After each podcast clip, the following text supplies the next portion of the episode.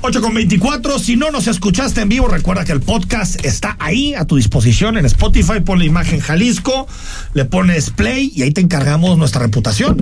¿No?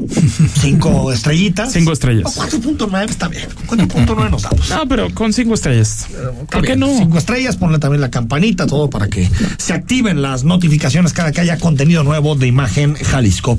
Un año de operación de mi macro periférico, el BRT, que eh, recorre eh, la, la, vía más grande de nuestra ciudad, que es el periférico, y vamos a conversar con el secretario de Transporte, Diego Monraz, sobre este tema. Secretario, ¿cómo estás? ¿Qué tal? Muy buenas tardes, con el gusto de saludarlos y sí, como lo mencionas, ayer, hace un año, inició el sistema BRT más grande del país y aprendizajes, pero sobre todo mucho trabajo todavía que hacer en este gran sistema. ¿Son 300 mil personas que se están moviendo por día, secretario? Mira, ya creció y es algo de lo que estuvimos hablando con el gobernador en estos días. Calculábamos 300 mil, creció el 5% que parecería un número pequeño, pero el 5% de 300 mil pues, llegó ya a 313 mil usuarios y sabemos que tenemos que seguir pendientes de algunos puntos que nos han reportado los usuarios, nosotros cuando hacemos visitas al sistema, por mejorar. Sabemos que la saturación en horas pico puede ser mejorable, estamos estudiando ya la posibilidad de crecer flota, pero también nos damos cuenta que la interconexión con otros sistemas de transporte como la línea 3, la línea 1 del tren ligero, nos han puesto también a pensar cómo podemos crecer más los sistemas de transporte masivo. Al final son buenas noticias, todo lo que sea transporte público es sostenible, es sustentable y nos ayuda a tener una ciudad con más futuro. Estamos trabajando en eso, Enrique, y con, con el gusto de anunciarles que a un año de un sistema que fue una apuesta de este gobierno del Estado a, a que lograra tener en la arteria más importante del Estado una movilidad más sustentable se está logrando, pero desde luego hay retos que seguimos trabajando en ellos. ¿Hay, hay forma, secretario, de saber si mi macroperiférico ha desincentivado el uso del auto privado? Es decir, ¿hay alguna métrica o algún dato que, que, que, que nos pueda llevar a esa conclusión? Mira, sí tenemos testimonios, hemos estado recogiendo testimonios de usuarios que han dejado el carro por subirse al macro por algo muy obvio más allá de estadísticas, es más rápido llegar hoy en el macro periférico que en auto en el periférico. Sí.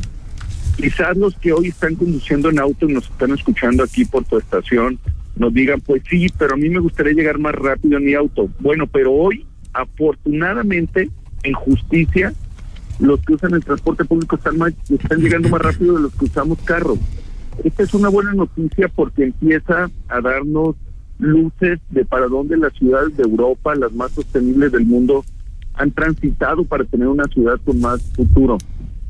No es en la individualidad, es en lo colectivo, es en el transporte público y macro periférico representa eso. O sea, sí tenemos testimonios de que es mucho más rápido ir en macro periférico que en auto y que gente lo está dejando. Eso sí lo tenemos registrado. Sin embargo, eh, al día de hoy Ineplan está levantando una nueva consulta para saber cómo califican las diferentes rutas de la ciudad los usuarios en las diferentes características que tienen. Y, y el tráfico, al principio me acuerdo que fue un debate en torno al periférico, ahorita ya no ha habido mucho este debate, esta discusión sobre el tema del tráfico en el periférico, ¿no? No, creo que... que Más hay algún concierto, ¿no? Pues sí, lo recuerdo también bien. Pero ha quedado claro que los usuarios del transporte público tienen un espacio exclusivo para ellos, que se mueven con mayor seguridad, con mayor dignidad, que tienen ahorros, hemos calculado más de 25 millones de pesos en ahorros en transbordos, puesto que si tú vienes en alguna de las rutas alimentadoras y transbordas en el macro periférico, pagas solamente la mitad, antes Sí. tienes que pagar completo, pero si luego te vuelves a transportar en la línea 1 o 3 del tren ligero, que son las que tocan el macro, vuelves a recibir 50% de descuento y esto ya es muy significativo para muchas familias tapatías. El tiempo ha sido otro ahorro y algo que a lo mejor no lo medimos todos los días es la contaminación. Las toneladas de dióxido de carbono que se han reducido por cambiar a unidades más modernas con reducción de emisiones contaminantes también nos hablan de que este es el camino. Ojalá y tuviéramos todas las ciudades llenas con sistemas BRT o con trenes ligeros, pero bueno, hoy con el macro periférico, con la línea 3 y próximamente con la línea 4, son apuestas que cada dos, tres años debíamos de haber estado haciendo por décadas en nuestra ciudad y hoy tendríamos una ciudad mucho más sostenible. Manuel Baeza, director de Milenio. Buenas noches, secretario. Hola Manuel, ¿qué tal? ¿Cómo estás? Bien, muy bien, muchas gracias. Ya adelantó algo de las respuestas, pero ¿cómo se mide la eficiencia de un sistema como el macro, mi macroperiférico? Mira, tenemos varios indicadores. Uno es la puntualidad. Nosotros medimos por sistema de GPS cada unidad y les tenemos planes de operación diaria. Cuando una unidad no llega a tiempo a las estaciones como está programado, lo vamos calificando. Hoy la troncal de macro periférico tiene calificación del 98%. Solo 2% de los trayectos llegan de manera impuntual, normalmente por algún tema de la vía o porque alguien se atravesó en las puertas y hizo que la unidad no saliera puntual.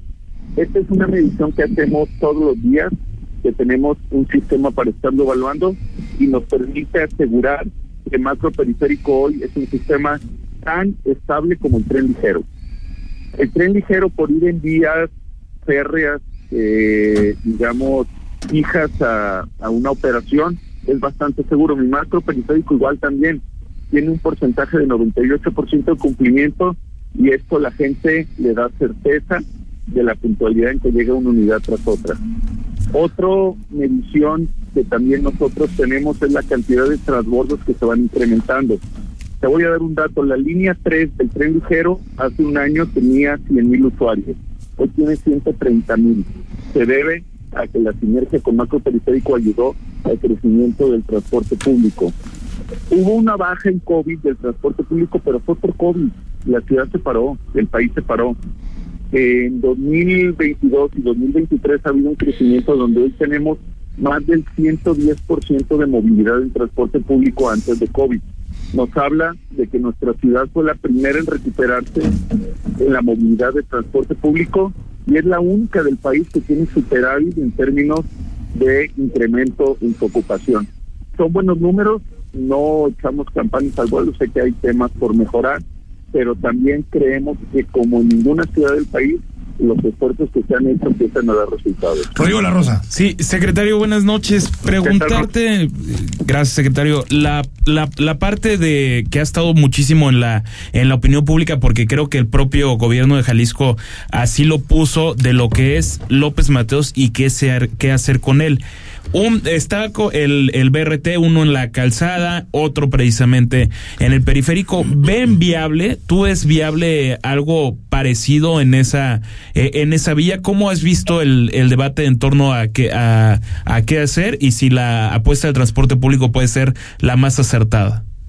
Bueno, lo primero que tenemos que tener en claro del ejercicio de diálogos por la movilidad en, en López Mateos es que ningún funcionario público estamos adelantándonos a conclusiones.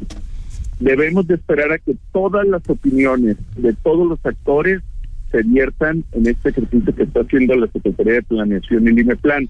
Por ejemplo, el día de ayer tuvimos un ejercicio con transportistas, sindicatos, taxistas, representantes de transporte eh, de personal y, y de plataformas, y así se están llevando a cabo varios ejercicios. Vamos a esperar a que termine estas jornadas de, de diálogo que se están llevando a cabo con un sistema y con un procedimiento metodológico de la Secretaría de Planeación muy interesante, muy serio, y vamos a ver qué arroja.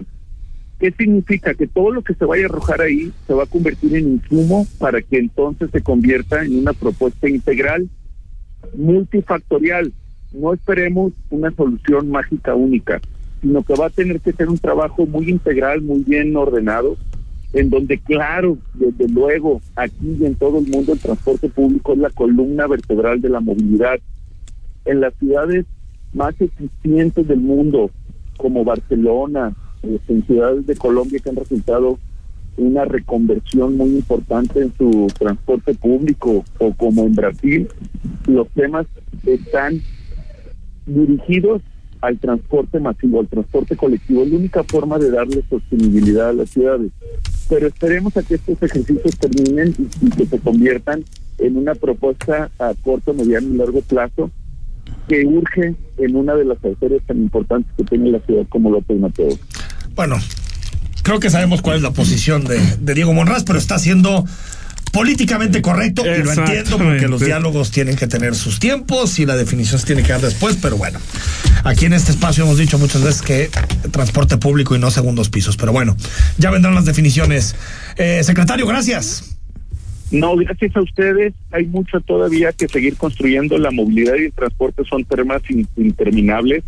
Y yo de verdad como tapatío y como eh, persona que ha estado durante décadas en este tema del transporte y la movilidad, no solo en López Mateos, en muchas avenidas de la ciudad como Juan Preciado o eh, Carretera Chapala, urgen que sigamos invirtiendo como lo hizo esta administración. Nunca habíamos tenido un sexenio tan afortunado en proyectos macro y también en detalles micro que hemos tenido en materia de movilidad y transporte público. Esperemos que así siga y que también la opinión pública que ustedes tienen a bien encabezar y, participar en ella, nos sigan apoyando en esto. Gracias, secretario. Buenas noches. Gracias a ustedes. Que tengan buena noche. Feliz martes. Ahí está.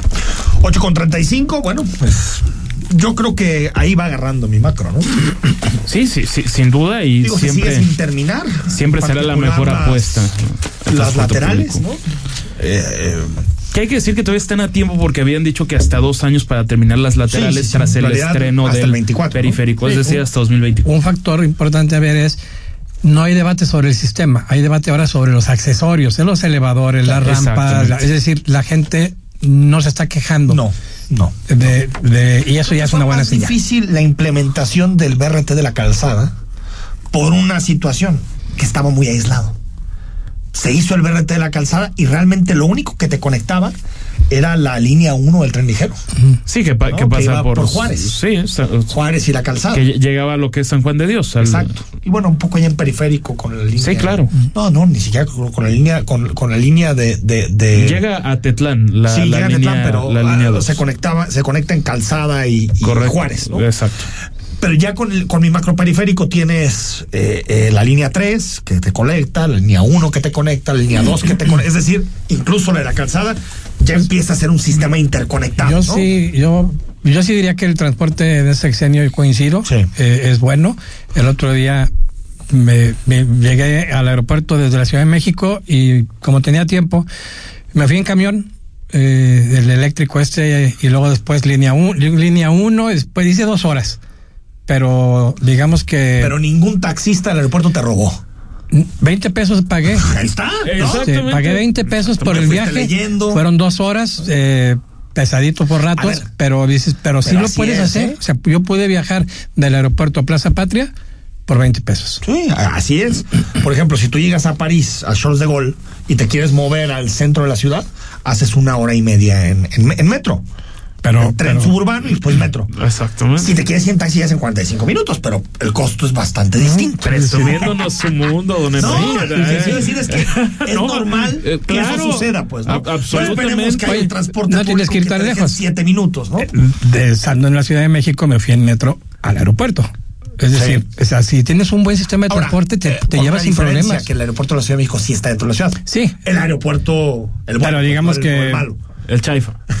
Tuve oportunidad de viajar desde la Ciudad de México hasta mi casa aquí en Guadalajara. Por 20 pesos. Eh, es decir, tomando transporte público en la Ciudad de México y en Guadalajara. Y se supone que un proyecto es que haya un BRT que conecte aeropuerto. Quiere tomar uno por todo. Sí. Digamos con la línea con mi macro. Ahora, lo que sí es que esperemos que haya un BRT en López Mateos por sobre todas las cosas, por piedad que no hagan un segundo piso. ¿Y si hacen un segundo piso con verte. Ah. A mí me gusta el segundo piso, pero no recuerdo. ¿eh? Publicamos en Milenio una nota de la Ciudad de México. Voy a revisar la fecha, el año pasado, donde los que generaron el teleférico de la Ciudad de México dijeron que estaban trabajando un proyecto para Guadalajara, pero no dieron ningún detalle. Ah, fíjate. ¿Teleférico? Entonces, Vuelto a pensar. No tengo ni la menor idea, pero. gran escala. Oye, pero pues de repente puedes decir un teleférico como medio de transporte. a lo mejor para zonas. es muy eficiente para mucha gente, ¿no? Pero bueno, vamos al corte. 8 con 39, regresamos. Hay mucha más información. Estamos en Imagen Jalisco. Ya es 31.